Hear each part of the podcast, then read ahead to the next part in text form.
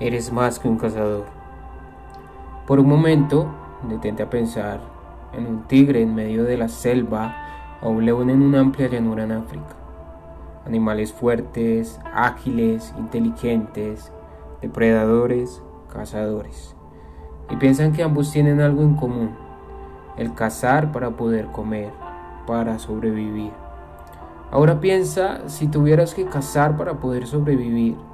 Detrás de este acto existe una suma de acciones que influyen directamente en que tengas éxito en dicha tarea. Pero si te fijas, realmente estamos enfrentados a una cacería constante. Hoy en día debes luchar con esfuerzo por alcanzar una vacante de empleo entre más de 10 personas. Debes luchar contra el reloj para que en el día alcances a realizar cada una de las tareas que tienes por hacer.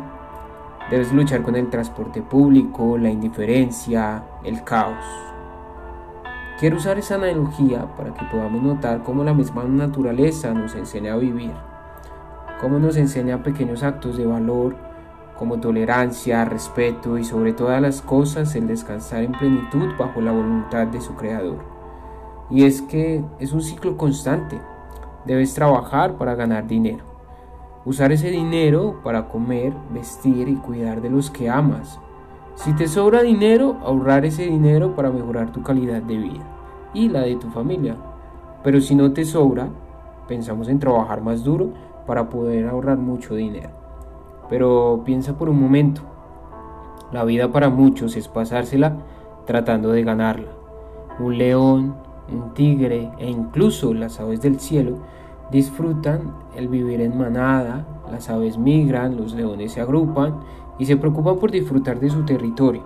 Solo cazan para comer, mas no para sobresatisfacer deseos pasajeros.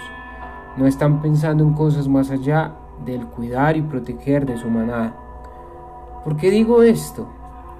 ¿Sabes? Si bien es cierto, no somos leones, tigres y mucho menos aves.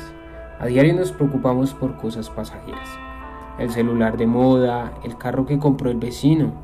Y dejamos muchas veces a un lado lo que realmente importa, tu familia, tu salvación. Jesús dijo en Mateo 6:33, mas buscad primeramente el reino de Dios y su justicia, y todas estas cosas os serán añadidas. Es una promesa. Entonces, ¿por qué el afán?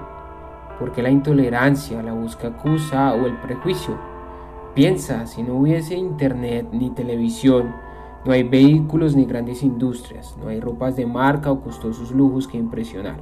Existe solo el que comes lo que lo que cosechas, lo que necesitas, lo necesario y tienes una hermosa naturaleza que te rodea. Puedes compartir con los que amas y no hay nada más de qué preocuparte. La idea de Dios siempre ha sido esa, no que no exista la tecnología o que evolucionemos, no. La idea de Dios es que como dice en Mateo 6:26, mirad las aves del cielo que no siembran ni ciegan, ni allegan en alfolíes, y vuestro Padre Celestial las alimenta. ¿No sois vosotros mucho mejores que ellas? Y es que Dios quiere que no te preocupes por nada más allá, de buscarle de todo corazón y de toda fuerza, pues Él promete que te dará lo que necesitas para vivir Imagina al pueblo de Israel que durante 40 años vivió por la gracia de Dios. Él les daba maná que brotaba y sus prendas nunca se dañaron. Piensa en eso. El Dios que creó los cielos y la tierra, el mismo Dios que alineó con tal perfección que al ocultarse el sol salga la luna, es el mismo Dios que te promete que si le buscas a Él y le amas, todo lo que necesitas, todo te será añadido. Mi invitación es que dejes de preocuparte por cómo está el mundo, porque en el otro barrio hay contagios en aumento por COVID o porque estás desempleado, ¿sabes? Búscale. Entre más temas o te angusties, más búscale. Él lo promete y yo creo en un Dios que no me dejará avergonzado. Y si Él promete que te dará por añadidura, te lo dará.